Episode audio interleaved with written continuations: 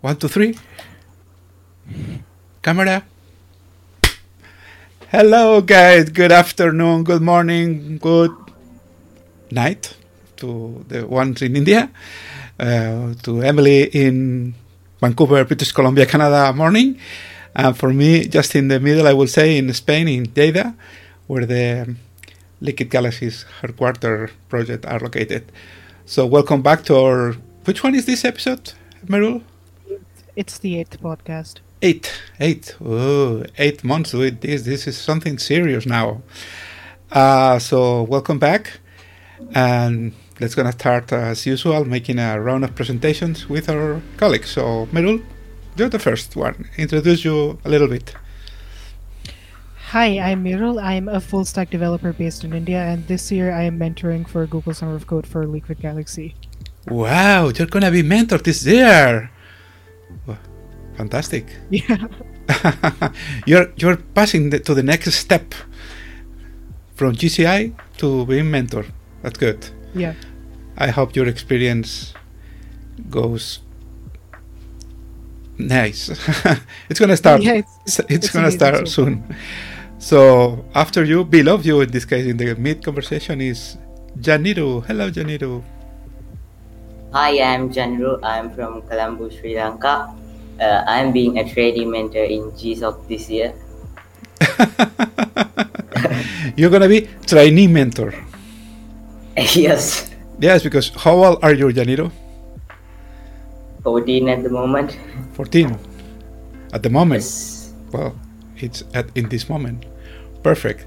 So you you will be doing that stuff with uh, another mentor next to you. Nice. And finally, we have our Emily. Hello, Emily. Hello, as I always say, hi, I'm Emily from Vancouver, Canada. uh, this year I'll be a, I think, co-mentor for Google Summer Code, and I'm very excited to get started. Just remember to raise a little bit your your voice because your mic is is a little bit away. You say you're using a a, a, a, a laptop. Yeah, I'm using the laptop mic, but it's currently docked, so I have it like in clamshell mode, and then I have like my monitor and webcam, but apparently the webcam mic is a little bit broken, so Ah. it's technical problems. It's not bad. So ha- just remember to be a Don't little you bit loud. Janiro. don't you don't you have a mic in the headset right over here? Maybe. Oh, I do. However, those drivers don't really work on Linux, which is another problem entirely. But Ah, it's alright. It's it's work in progress. Yeah. welcome to For uh, me, for me, the mic didn't work on Windows, so at the moment I'm on Linux, so it works perfectly now. welcome to use a, a lovely open uh, opera, um, operating system that does not has does not has uh, support for all the hardware we have. That's the point with Linux. You never know what's going to happen. So let's gonna have our little round of uh, weekly this week, this month. I would say not weekly, but monthly. Uh, not good news, but I think it's it's nice to for the community to know the situation around. So, Merul, you live in India. The situation Yeah. is very bad. Explain us a little bit about the COVID situation. So here it's basically uh, basically a dumpster fire to to be very honest. Right now what is happening is is people are dying at higher rate than bodies can be disposed of. There have been queues of dead bodies piling up near crematoriums and, and burial grounds, and people uh, are unable to uh, to find any hospitals. There's a very strong shortage shortage of medicine and uh, and oxygen so people are just dying without treatment which is which is the worst thing that that can happen and and the worst part is that the government is taking no accountability whatsoever so uh, that's just that's just bad all around Let's hope that the uh, worldwide, I would say, movement is starting uh, a little bit slow, but it's starting now sending some uh, oxygen, um, medicines, and surely they will send you stuff. Because I, I listen in the news that if India fails, the world will fail. So you cannot fail. You cannot fail because not, and also for all of us. So it's we are in a, I would say, in a the the whole humanity um, war against the virus. So let's hope that the different countries that have the, the most of the money and resources are starting to send you as up as soon as possible the some some some stuff to try to go back to better line. So Janiro, uh, what is the situation in Sri Lanka now? You mute. Yes. So the situation was perfectly fine uh, in Sri Lanka about two three weeks ago, and we did had a major festival as India. And after that, all things went bad, and now there are about 2,000 cases per day, and we are again locked down at the moment. It's becoming worse because uh, the hospitals are full and people stay at home. COVID 19 positive people stay at home. That's the worst case. Yeah. So situation you say that was mostly created by uh, some kind of a religious um, Yep. religious festival or whatever you do, and then people get relaxed, go there in masses. But they, they would use they, the people were, were using masks or they will not using mask Some people do, but mainly uh, like shops and shopkeepers, and those guys never wear masks. So that is the biggest point. Yeah. I have to say the same. Let's hope that situation changes in the next weeks. Let's go to Vancouver, Canada. Right, uh, so in Canada, it's not. It's actually kind of going a little bit down from the peak of the third wave. We have 8,000 cases a day, like over the entire country, which is a lot less than, say, India or Sri Lanka. In my province, it's also kind of going a little bit down, but it's still at pretty high levels, and hospitalizations are still like reaching peak levels. So, well, like every week, we'll just be hopeful but I hope that with, with vaccines rolling out a lot quicker, hopefully everything will be back to normal soon. And what what's the rate of um, vaccinations here in in Vancouver, Emily? Do you know about what how many Oh. how many people is already got his first or second vaccine? I'm not sure about the exact percentages, but they're going basically down in order of age. And right now they're kind of like booking appointments for people who are like about age 70 or something. But basically, the plan is that all adults above the age of 18 get vaccinated, like the first shot, before like June or July. So with that in place, I hope that things can slowly go down a little bit. Uh, I would say that here in Spain, the situation is a little bit like, like yours in Canada. Uh, we have a large, um almost bad situation in some hospitals, in some zones of Spain, because when people go to the hospital, it's not easy to go out. It's easy to go there, but not easy to go. So it, they people takes months, sometimes months to, to go out of the hospital, and we have around I remember it's something like 20 20 something percent of the population at least with one doses of the vaccine. But we were getting no vaccines for for several weeks and now this seems to be changing. We are getting plenty of Pfizer and Moderna. Uh, we have some trouble with the AstraZeneca. It, it depends on the country because I remember Merul you in India use another kind of vaccine. Yeah, there there's another one, but it's not really like properly tested. uh, We have after the AstraZeneca. It's Right. it's a mix. I remember it's something like a mix between the AstraZeneca and the another one. Uh, for for us, no. It, it's basically like a vaccine was developed by uh, uh, an Indian organization here with their own research and all. But the problem is that its efficacy rate and its like the phase three trial did not go on properly, so people were sort of skeptical about it. But but it like now they're they're less skeptical and more vaccines are rolling out. Mainly there are two being circulated. There's Covaxin, which is the Indian one and the other is Covishield, which is by AstraZeneca. Also, we have to say that India is the largest manufacturer of uh, vaccines Yeah. in the world. You have the largest manufacturing facility. So, so uh, to finish, uh, in the Spain situation is not as too bad, of course, and in your two countries, guys.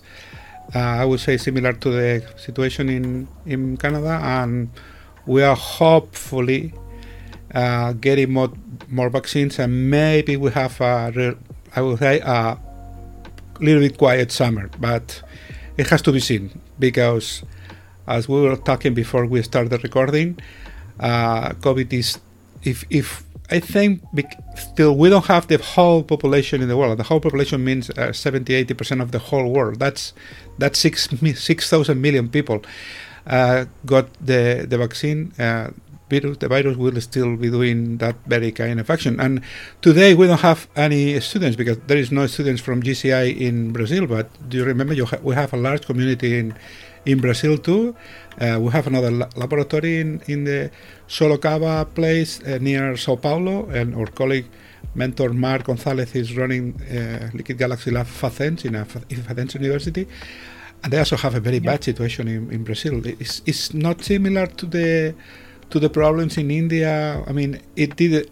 It, it's not coming from the from a large uh, religious festival, but they're having also a bad situation. They, they are they're in lockdown um, again, as you, Janir. I understand, uh, Merul, that you are not in a lockdown. Uh, no, today a lockdown was declared for a week in my state, and and my neighboring state it was declared for like uh, 15 days. But like, uh, I I'm in I'm in a place where, like, I I live near like state borders, so it, it's for me it's it's more of a 15 day lockdown than than a seven day lockdown. Okay, thank you for updating us and updating our community. And let's start to the things that we like most, that is around technology. And we, today, Emily, you want to talk us about web monetization. So your, your the mic is yours. All right. So today I'm going to be talking a little bit about WM. Raise your volume, please. Oh, volume. All right. So today I'm going to be talking a bit about WM, which stands for Web Monetization. It's a pretty recent project that's been gaining some traction in the past couple of years, and it promises to bring a lot of new possibilities to the table in terms of content monetization and creator funding. One of the main things that put WM on the map, at least in my knowledge, was the main hackathon that they ran in partnership with Coil, Mozilla, Creative Commons, all these big companies, and Dev.to, which is one of the most popular dev blogging platforms, if you've heard of it. So basically, last year they brought together a whole bunch of people to jam out and hack on projects that related to WM. And I think a lot of interest was generated in this way, and it really shows the opportunities that something like WM can bring. So, I guess technical details. WM isn't some magic bullet for creator funding, but it's an open source protocol and API that's currently being developed. Essentially, the premise of WM is that instead of paying for larger subscriptions to websites and, say, paying $10 a month for a subscription, the new site can charge per article and have that amount be something like a couple cents, or even charge like by time spent on the website, kind of like a streaming service. So WM makes the option of micropayments and things like this a lot easier, and I think it's an interesting opportunity to explore. The API exposes a lot of interesting events, like sending payment to a specific meta tag, which is kind of like the payment pointer that sends things off, and processing things on payment received, and all these like really interesting examples, like unlocking exclusive areas of the website and removing ads for people who do pay. So I'm not sure about everything on the crypto side of things because everything does run on, I think it's Interledger protocol. But I do know they have a couple wallet providers that you, I guess, fund your wallet with, then connect it to the company Coil that provides the browser extension for major browsers to streamline the payment process. So I think like basically what WM will allow creators to have more control over is what they monetize and how they do so. So I hope that it'll become a way for people to start getting used to this whole like micro payment model that people might be a bit skeptical about in the beginning. And the fact that everything is completely open source and developed in the public, like the link is basically just webmonetization.org and they have all the information out there. And that's really cool to me, and I'm excited to see how this project takes off in the future. Again, it's not really in any major browsers at the moment, and however, they don't have a lot of providers for wallets and stuff like that. But with more developer adoption, I guess, and more wallets and a little bit more clarity for normal users for what this whole thing does, I think that WM has a lot of potential that can bring a lot more openness to the web as a whole. So yeah. Very interesting. Uh, what is this Puma browser that it's supporting? I don't remember which one is that. Is that one? Oh, Puma browser is I think something that's developed I think either internally at Coil or like in partnership with Coil. So I guess with that, there's something called a payment pointer that you use for every uh, I guess transaction. So each website has a payment pointer, and with your wallet that's integrated in the browser, then your wallet will automatically send with the Puma browser a payment to that uh, little URL that's linked in the website. The Puma browser is on the screens now, and it seems to be a, a project already working. I mean, something Yeah. not not a project like the the IPA about web monetization, but this this seems to be. I never I never heard about that. I would try it. I'm saying they have versions for both iOS and, and Android. I think like one of the things with WM right now is that they don't have a lot of adoption or like to use it with like a browser like Chrome or like Firefox, you're gonna have to download an extension. And like within the developer community, that's like, oh whatever, just a button to click, right? And then you fill out your wallet. But the thing is like the wallet has to be on Interledger protocol, which is like, you know, crypto and like people are sometimes a little bit iffy on like how that whole thing works. So if there is like an integration with like a major browser like Chrome that say like went in and like integrated it fully, then it would make the process for users a lot more easy and simple. Because then they're like, oh hey, Chrome is a reputable browser. They made this open, so I think I should take advantage of this and use it. Whereas like right now it's a little bit of like, ooh, this is a little bit sketchy right now. Oh, oh Merul has mm-hmm. left the conversation. So I was going to ask, uh, what do you think about? Uh, welcome back, Well, Merul. I, I was going to ask something that, what do you do you? Ah, but I will start with you, Merul. Uh, what do you think about the the crypto the crypto wave reaching us for real in in regular day situations, like this one this one for the for the payments of the of the web monetization. Do you I, I didn't fully. Un- I, didn't fully understand. Sorry, uh, uh, let, us make a more general question. So, uh, um, Emily's presentation about web monetization is based. The, the, this technology is based in, a, in the Interledger Foundation. That it's something like uh, a wallet for for cryptocurrencies. Is that correct, Emily? Yeah, so basically how it works is like you have to set up like a wallet with like Interledger protocol, and because that makes it a lot easier to send like small micropayments. Yeah. So you have to set like a specific like wallet up with like a certain like cryptocurrency for it to accept. So my question was about this, Merul, and I will will go back to later to Janiro. My question is, when do you think, generally, that this this kind of technology is using crypto technology in uh, for getting payments, or I would say in general, cryptocurrency will will affect us in a daily basis? only when its acceptability is greater like it, it's only i only think that it's uh, it, it would work if it's as acceptable as paypal since uh, right now it's it's as if some people are offering it but some are not so it's it's not really that tangible of, of an asset to hold like as money is like you can't really uh, trade it right now in exchange for anything that you want uh, since its acceptance is not that much. So I don't think that uh, that till the time it has at least as much acceptance as PayPal or some some mobile wallet that it would be it would be that prominent in society or affect anyone in general. Janiro, do you have PayPal?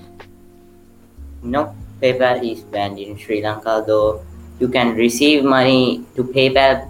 Sorry, you can't receive money into PayPal, but you can't. You can make payments to third parties from PayPal. I don't know why, but you can't receive payments into PayPal. So mainly, I use a service called Payoneer for my uh, Fiverr stuff. It's good, but not as PayPal. I think. Yeah, that's the point. That in many many countries in the world do not have support f- for the regulations about money money transfers or whatever about this. And let's start, for example, we don't have uh, at this time we don't have any student working with us from China. We used to have some in the past, uh, and and maybe this year there are some students from China at GSOC. I don't know at this time. But in China, you know, uh, payments are a, a, a, totally different world. So they have their own uh, WeChat payments, uh, Ali Alibaba payments. They have their own universe, and they don't use. I mean, you say Merul, we need to, to be as universal as PayPal. In China, no one uses PayPal, so the Yeah. world is the world is large, and in every country, in every country, th- things, different things happen. So thank you, Emily, for your presentation, and let's go to you, Merul, about your mm, interesting presentation to this this week. Go. Yeah, this is a very interesting topic, and and it deeply affects me as a Linux user, and and it's something that I was seriously interested in talking about. So I'm I'm sure that most of you who are listening to this podcast are also enthusiasts of open source and and the way open source works. Now, what went down is something that everyone who has any stake in open source at all should seriously consider, since this can potentially cause issues for you in the future. So, before I move on to the topic, I do need to tell you about one thing, and that is what are hypocrite commits. So, a hypocrite commit is when you try to fix a small bug or a small issue in a repository. Let's say you say, you're saying that I'm fixing this bug. But what you're actually doing is that you're fixing that bug, but you're introducing a way bigger vulnerability into the code base, which you can later exploit. Or you're saying I'm fixing a typo, but what we're doing is actually adding a vulnerability that you can exploit, sort of like a backdoor. So, what went down was that University of Minnesota, uh, uh, a research group from University of Minnesota, were were trying to re- allegedly researching on the Linux kernel, and they were trying to introduce uh, some vulnerabilities into it. And according to them, their goal was to see if the Linux kernel can be breached into and whether their hypocrite commit would be able to make its way. So what happened was they did three commits, uh, which which contained uh, some vulnerabilities. So as far as I can tell, those commits never made made it to the main branch of the kernel, but they were still there and they were accepted. Uh, those pull requests uh, requests were accepted.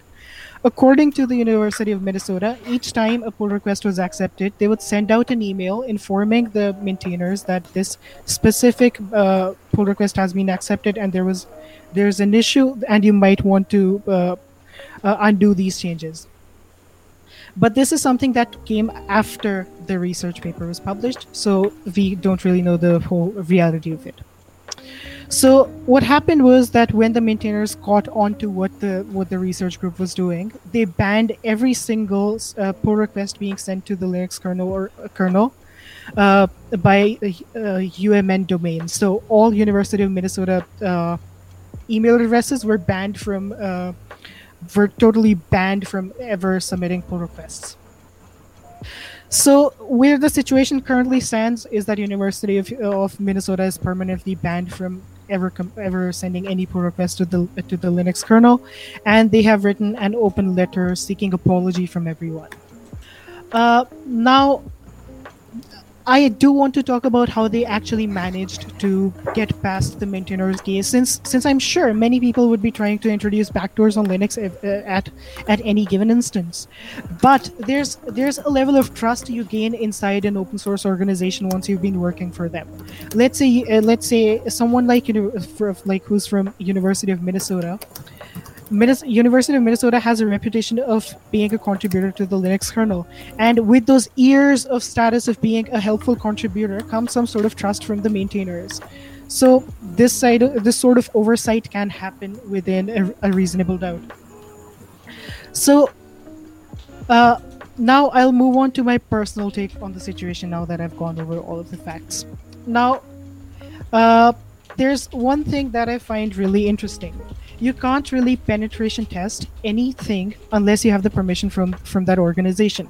You can't just hack gmail then then send a mail to them yay i just hacked gmail and this is the way you fix it. You'll get arrested for that because you did not get permission from gmail. You can't go to any organization uh, just hack them, and then after that say, "I hacked you this way," but you, since you did not have permission in the first place, you cannot, you cannot basically just do that. It's completely unethical, and oftentimes it's illegal and I do not know how the legality of it exactly works out, but it does seem something which is very unethical to do on on on an operating system that runs millions of, that runs on millions of servers. So I am completely on uh, the Linux uh, kernel community side on banning University of Minnesota since it's more about sending a message that anyone who tries to screw up with the kernel would get punished in the end. I would love to hear your thoughts on this, please. Emily. Actually, I think this is kind of funny because I'm in the UBC like right now, and like in the, one of the service, people were talking about like, oh, let's let's also do the same thing, and let's also see who we're gonna, gonna get banned.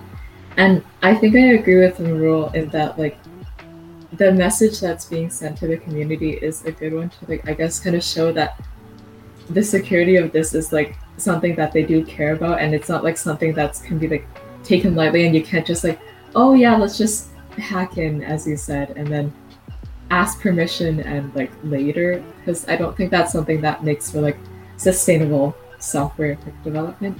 So I think I agree with most of those points. Angelino, do you have any comment on this? No. it's a very it's a very technical uh, deep question because you know, uh, I don't want to to start to talk start to talk about my. Uh, my colleague from Spain, Cynthia, will say batallitas, little little battles, because you know I'm an old guy. Um, I don't want to to say how how old I am. I can say, you know, I'm 55, so I can be your father two times. Um, question is that I remember perfectly where where Linux development started. I was there, uh, when the very first climb from Linux on, on, a on a bulletin board system, he said, "Hey, I'm, I'm starting this. Do you want to help me?" It was nice, Merul. And when we got our first uh, Linux distribution, something like 16 uh, floppy disks from Slack, Slackware, I don't remember exactly the name of the distribution. So the Linux kernel is something that's as enormous and big and supporting different platforms that is it's a mess it was i'm, I'm wearing this uh, 15 years old uh, google summer of code um, jacket but i remember that when, when the program uh, got to the 10th anniversary we have a, a party in in downtown San Jose in California, and and to this party uh, I was there, and so also was my colleague Mark from Facens University Liquid Galaxy Lab from there. And the question is that they brought Linus Torvalds to the party. And we were next to Linus talking. We were not too much people. We, we were something like 200 people. Uh, you know that Linus is a very, um, I mean, he does not want to talk too much. He's a, um, I would say, a quiet person, and yeah. it's very, it's a absolutely genius. So he still is taking care of this. So someday, someday, uh, Rule, if you want, it's it's it's a hard task, but maybe maybe we can have a a program talking about kernel Linux kernel development because it's something like people don't know, and the question is that this project, the development of the Linux kernel, is supporting everything in the world now. People don't yeah. know every smartphone, every uh, Android we have on our pockets runs Linux every Chromebook, every uh, I will say I will name it. I mean, millions and millions and thousands, billions, American billions of uh, different apparels are supporting are supported by the Linux kernel. So it's an amazing history. Uh, we'll see because this is not ending here. I understand, Merul. This is going to be a, a large discussion in the in the community because the situation is still going this way. I mean, I, I, understand they are they are out of the of the conversation. The Minnesota University, is that right? Yeah, they are still yeah. They, they've been banned from yeah forever because yeah. because uh, I'm, I'm reading I'm taking a look to the left screen because you know I'm sharing I'm sharing some parts of the of the document you you told us and so on and it seems that they have used some very bad activities, I would say, there. so, so they introduced kernel bugs on purpose. So this is not something Linux and the kernel community will will be happy, and it's it will be difficult to get back trustness on this. Okay, so thank you, Merul, for your presentation. I think it's very interesting. And uh, it's up to you now. Hello, so today I'm going to talk about uh, Zulip. Uh, it's an open source chat application like uh, Slack and Discord. So uh, Zulip started as an open source organization in 2012, but the stable build came on 2020 December. Uh, so it was uh, Zulip was created by uh, Jeff Arnold, Wasim Daher, uh, Jessica McClure, and Tim Abbott.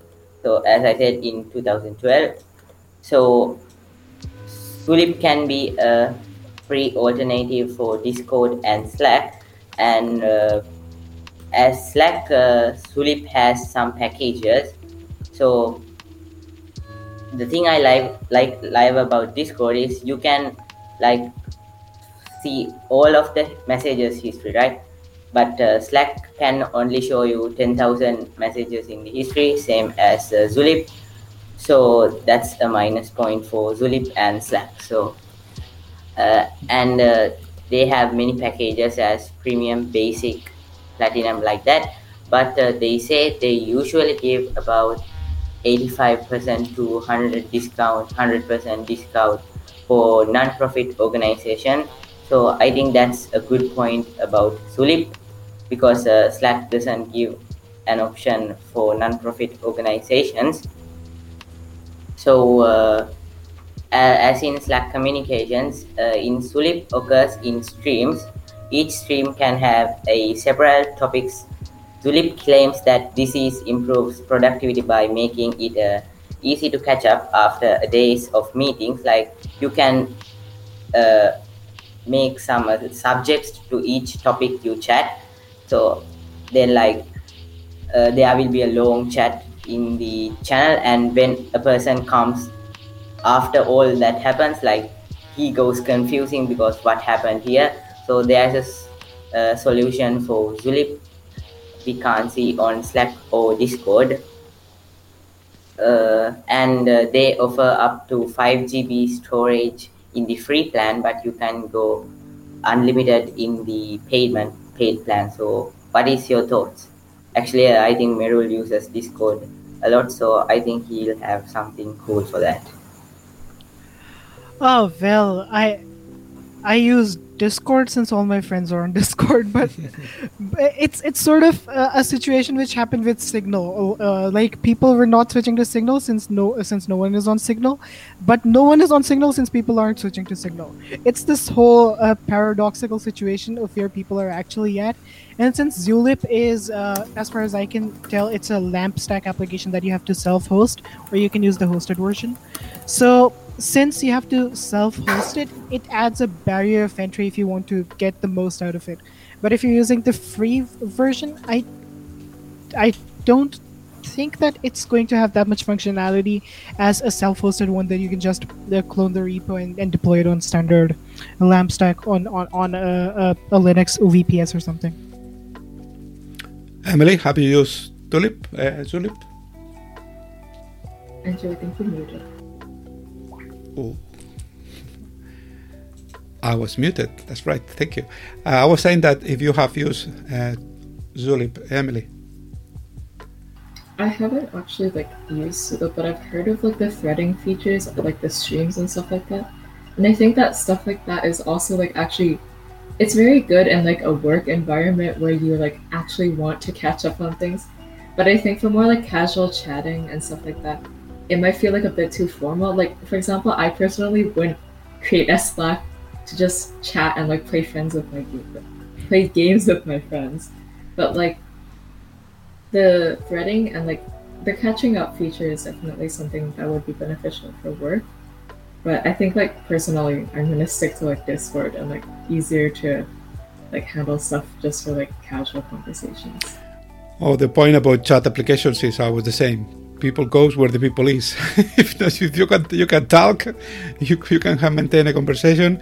It's exactly the same that the, this application has the most beautiful uh, functionalities. But if no one is there, your message will be lost in action. So I can tell you that um, Zulip has been on the Google Summer of Code for years, and and we have an offer permanently an offer from them to use it for free in our uh, open source uh, project. So, do you want to make a, a trial, Merul? Sure. Sure. Sure. But but the question I, I don't know, and I don't want to, to look at the to look for the emails from them regarding this question at this moment because you know I am recording the the podcast and I don't want to touch so much the configuration just just in case something happens. But um, what I don't remember now is if they offer us the self-hosted or they offer us just to get the code and, and host by, by yourselves. Uh, we will not host by by yourselves by, because we don't have uh, easy uh, hosting available. But um, if they have the self-host host by them functionality, I am I am give you the opportunity if you want to to maintain a a chat from Zulip in this year Google Summer of Code. Do you want? Sure. Okay, I will. I will. I will take a look at the at the email they send us in every season, and we'll see the the possibilities. So, it's my turn. I'm gonna talk you about three different things today. Um, it's we are 30 minutes in the podcast, so I have three questions for today's podcast. One of these is something related to this beautiful embroidery you are seeing here. This was made by my daughter Anna, and it's saying that Liquid Galaxy from 2010 2020 an asterisk with an asterisk. Um, the, quest- the question is that uh, Liquid Galaxy uh, started as an open source project back in 2010. It's been 11 years since that moment, and uh, when when Google, Janiru, could you please mute yourself again because your mechanical keyboard is. so when when Google released it, we we started to, to do things with the Liquid Galaxy, and I'm going to show you uh, what was the, the first project I, I did that was a Liquid Galaxy.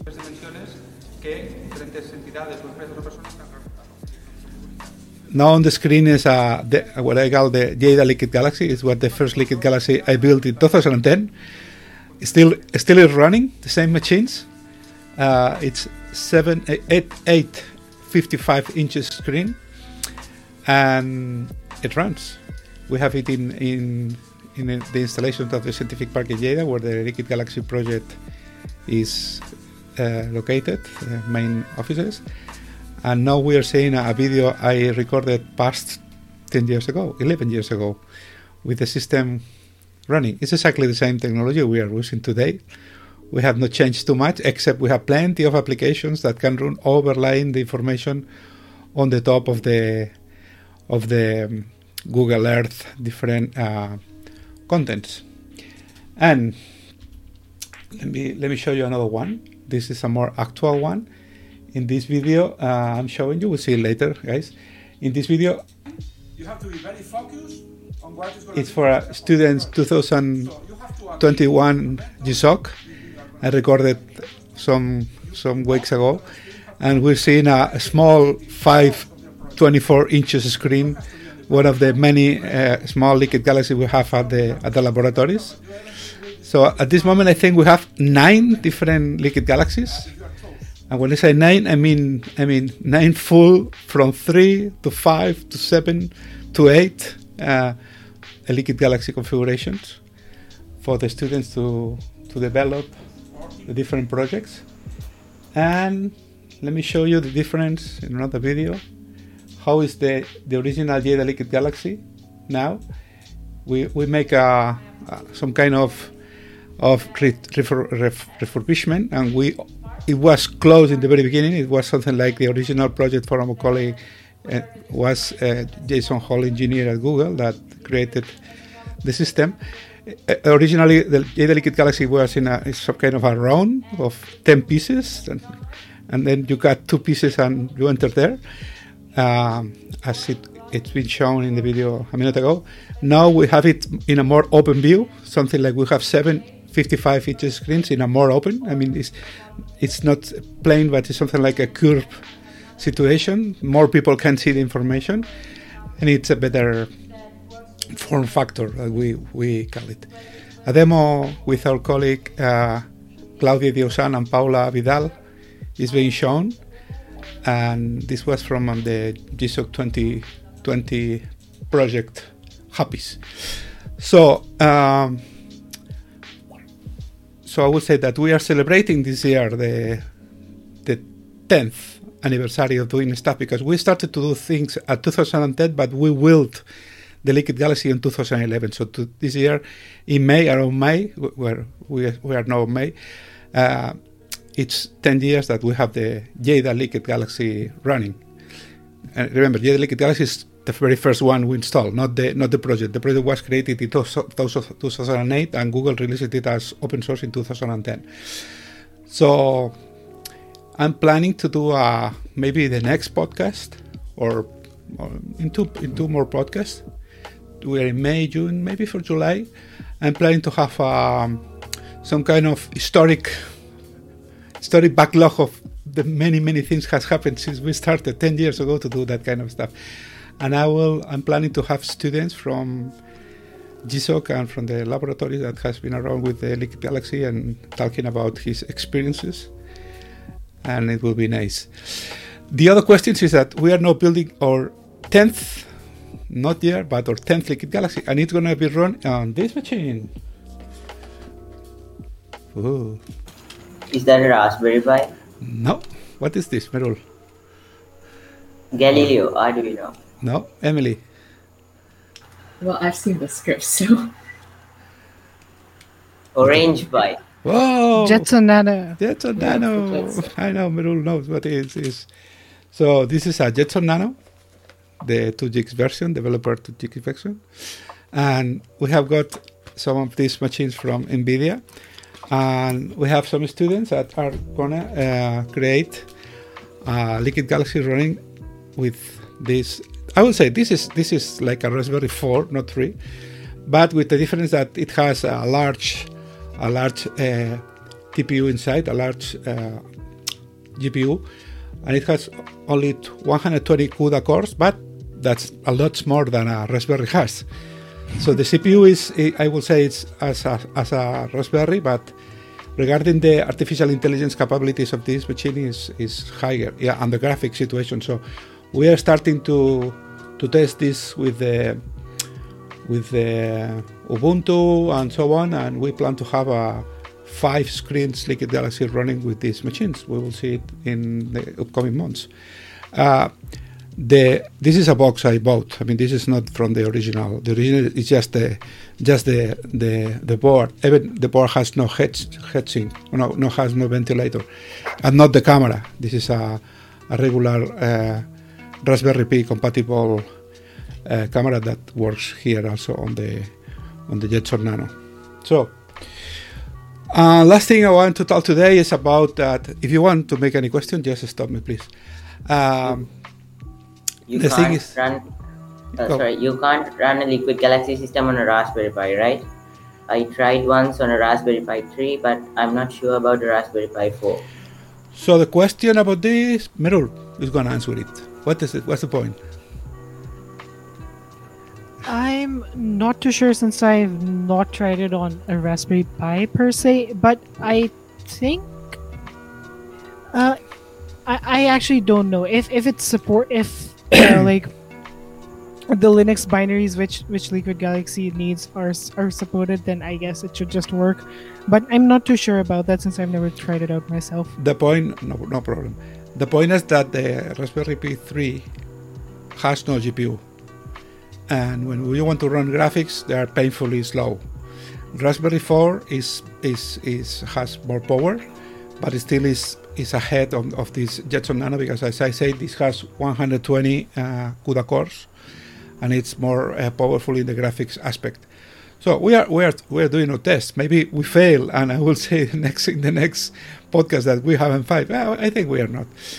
And so this is the point. You can run Google Earth Linux on a Raspberry Pi 3 and a Raspberry Pi 4, but the question is to have the the power graphics still a little bit powerful. You know, uh, Google Earth though is not require too much uh, power, but you need some graphics, and we'll see. But this is this is the, the project we have at this moment.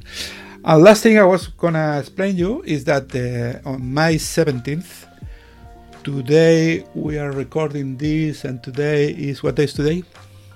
It's second. Second of May. So in 15 days, Google will announce the students selected for this Google Summer of Code 2021. Uh, this year we have 202 different open source organizations in the Google Summer of Code. 31 of them are newcomers. Newcomers, I mean, um, new organizations that never has been on the Google Summer of Code. So we are 170 that we have experience of this. And I don't have the number here, but I think um, numbers about how many uh, students have presented the, their uh, projects. I, I, remember, but I'm not sure now. It's something like 4,000 students. Maybe, maybe. The question is that on May 17th, we will talk about on the next podcast. Google will have announced the selected students, and then you, two, you three, will act as two, Emily and Janiru as training mentors, like past year, and Merul will have his first year as mentor of Google Summer of Code at the Liquid Galaxy project. yeah, I'm really excited for it. Okay. So at this moment, we don't know which pro- projects are going to be chosen, but you know, this is something I, I always say that it's like something like a birth, because we, we, we have something like nine months working for preparing the, the students for the for the Google Summer of Code, and then the, the in three months the it has to be done. Uh, GSOC will start on June 7th and then we'll finish around uh, second week of uh, August. This year is a little bit shorter. And we'll see. So our community will grow in projects and, and students there. And we'll see what's going on for the future. Any question you want me to make about uh, GSOC? No? No? Are you feeling happy or nervous about being mentors again? Yes, of course. I I'm excited. The, yeah, that that's that's. that's I, don't, I don't remember. What is your proposed proposal? What, what is your maybe maybe you are going to be mentor of? What kind of project? Oh, it's from uh, a you cannot you cannot name. you cannot say names. You cannot say names of the students, please. Not places, no, okay. no names. Just kind of projects. It's about a, a like speech recognition based control for Liquid Galaxy. So where you can just uh, speak the a command for for Liquid Galaxy instance, and it would be a hardware and software project. So it's sort of a firmware development where uh, it would be it would be running on a Raspberry Pi, which would be connected to a television, and then a person can just say a command, and the Liquid Galaxy instance would just move to that specific area, or basically just execute the order which the person is uh, has given to it. So the point is that it's going to be around Linux because you are a fan of this. It's your is your your your thing, and also uh, voice recognition. And you you say TV, but then later you say Liquid Galaxy. Mm, we don't get the point. Yeah, it's supposed to be a plug and play device where you just connect it to a TV or, or a setup that you have, and then you have the Liquid Galaxy instance installed on the Raspberry Pi. So it's supposed to be plug and play and super simple for someone who's not experienced with, uh, let's say, installing uh, a Liquid Galaxy instance. So, as far as I could understand, uh, you would be shipping uh, shipping images which you can just download, and then uh, it would be basically plug and play for the user, and you do not need any sort of technical expertise to to set it up per se. Let's hope we can reach this ideal project. Uh, the only thing the the person will need is a mic, a mic because the the the Raspberry Pi do, does not include a mic by default. So we'll see. It's only 15 days now from many, many, many months of working. This year we have something like 30 mentors. And I, I, I don't know because you know I'm I'm the administrator, but it's a, it's a hard job from months and months of work, and then we are finishing the selection process, and Google will be announcing on the 17th.